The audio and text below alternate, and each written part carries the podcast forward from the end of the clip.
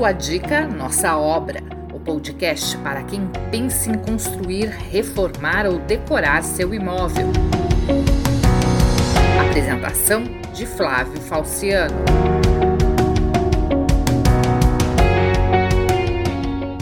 Olá, tudo bem? Olha, quem tem sobrado sabe muito bem do que eu vou falar aqui. Um dos espaços que mais gera cuidados sempre é a escada. Difícil encontrar alguém que não tenha medo de escada, ou mesmo que não tenha algum caso na família ou entre amigos relacionado a quedas em escadas. É verdade. Pois bem, as escadas fixas são o assunto do nosso podcast de hoje. Você acredita que tem gente que pensa que para construir uma escada basta fazer os degraus e está tudo certo? Errou! É claro que toda escada é formada por degraus, com o objetivo de fazer com que seja possível acessar um andar superior ou inferior. Mas quando se fala em construção desse item, existe uma série de técnicas que precisam ser levadas em consideração, visando principalmente garantir a segurança de quem vai utilizá-la. Rapaz, é, é mesmo. Nós vamos procurar dar algumas dicas sobre isso e tentar ser o menos técnico possível. A gente até falou em sobrado, mas tem muita casa térrea que também tem escadas, tanto para acessar um porão, por exemplo, ou mesmo aquelas escadas com poucos degraus na divisa entre os cômodos, principalmente em imóveis construídos em terrenos com aclive ou declive. Então vamos lá. Vamos falar dos cuidados que se deve ter ao projetar uma escada. Isso vale tanto para quem está planejando uma construção, como para quem já tem a escada em casa e pode conferir se está tudo certinho. A primeira coisa é entendermos a terminologia utilizada. Uma escada é formada por degraus, também chamados de pisos, que são aquela parte horizontal onde colocamos os pés e por espelhos, que são aquela parte vertical que liga os degraus. Nas escadas chamadas de vazadas, não existe esse espelho, mas somente um vão entre os degraus. Algumas escadas têm também um item chamado patamar, que é aquela superfície mais larga, existente próxima da metade da escada, que serve como uma espécie de descanso na subida ou descida. Existem ainda os guarda-corpos, que são elementos verticais instalados ao longo da escada, na lateral externa, com o objetivo de que as pessoas não corram o risco de cair de lado para fora da escada.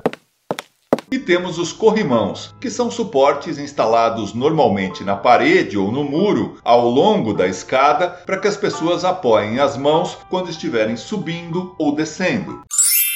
Falando do ponto de vista de projeto, toda escada deve ter dimensões que precisam ser seguidas. Por exemplo, em termos de largura, se avalia que uma escada em imóvel residencial deve ter pelo menos 80 centímetros de largura, sendo que a norma técnica brasileira fala em no mínimo 1,20 metro e centímetros de largura. Olha, não, sa não sabia não. Em termos de altura entre os andares, quando passar de 2 metros e meio, se recomenda que a escada tenha pelo menos um patamar no meio. Agora, a grande questão envolve a profundidade dos degraus e a altura dos espelhos. Isso porque existem casos em que o proprietário ou a proprietária querem colocar uma escada num espaço muito pequeno e acabam pedindo aos construtores que reduzam ao máximo as dimensões para fazer caber naquele espaço. Esse é um erro que pode custar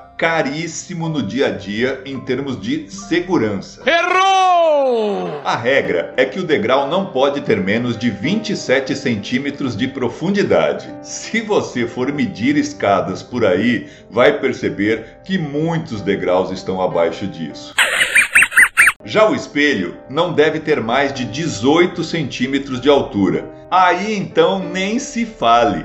A maioria dos espelhos é maior do que isso.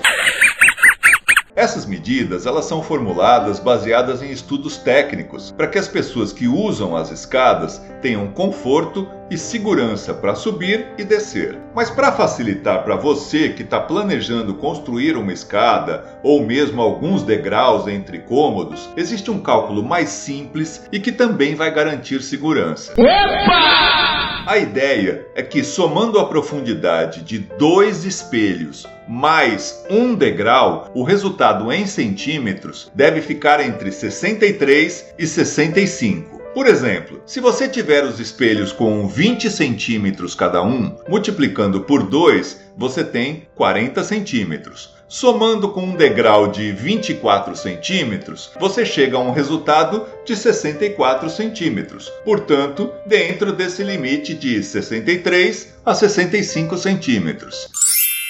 Mas de forma geral, a regra é que degraus mais profundos e espelhos mais baixos são melhores e bem mais seguros do que degraus mais estreitos e espelhos mais altos. E o mais importante, que muitas vezes não é seguido em escadas construídas sem projeto, é que todos os degraus e espelhos devem ter obrigatoriamente a mesma medida, sem exceção.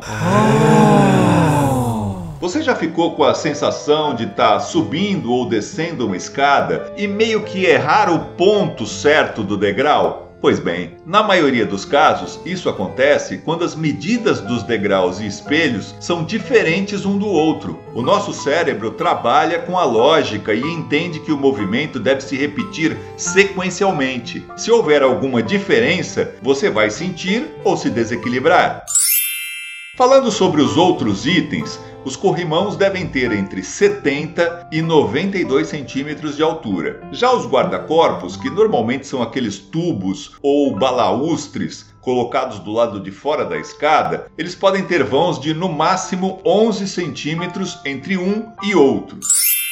Agora, falando sobre os tipos de escada, a mais simples e tradicional é a escada reta de um lance só, ou seja, aquela que tem degraus retos num único sentido. Depois temos as escadas em L ou em U, Nesses casos, precisa-se ter um cuidado todo especial com os degraus que ficam na curva da escada, também chamados de leque. Isso porque nesses degraus a profundidade é desigual, uma vez que eles têm um desenho de triângulo. Então, para efeito de cálculo, deve ser medida a profundidade no meio do degrau. E existem também as escadas caracol, que são mais práticas de instalar porque normalmente são pré-fabricadas, mas são as mais difíceis de subir e descer.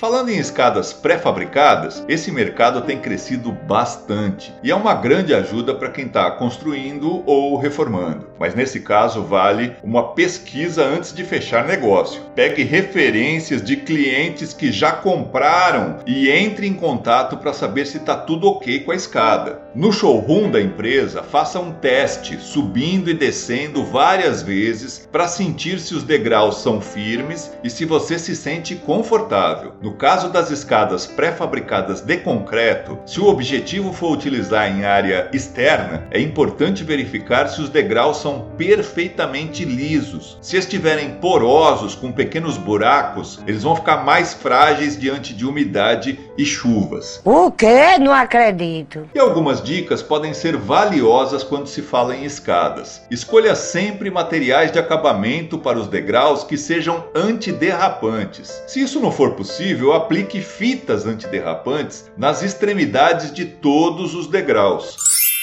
Se tiver crianças em casa, instale portões de segurança nas extremidades da escada, para evitar que tentem subir ou descer sem a supervisão de um adulto. Outra medida que ajuda muito é a instalação de rede de proteção na lateral aberta da escada para evitar quedas.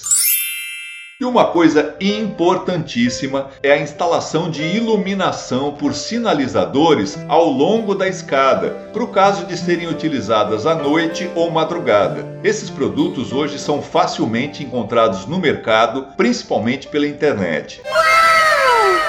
E no caso de ter idosos com dificuldade de mobilidade, já existem até as chamadas cadeiras elevatórias, que permite que se suba ou desça as escadas sentados de forma automatizada. E então, gostou das dicas sobre escadas em casa? Yes, sir! Então se inscreva no nosso canal no YouTube, o Sua Dica, Nossa Obra, e acompanhe todas as nossas produções. A gente volta na semana que vem. Até lá!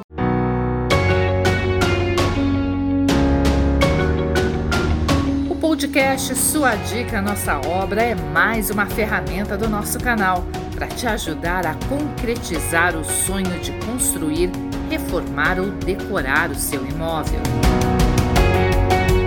Te aguardamos no próximo programa.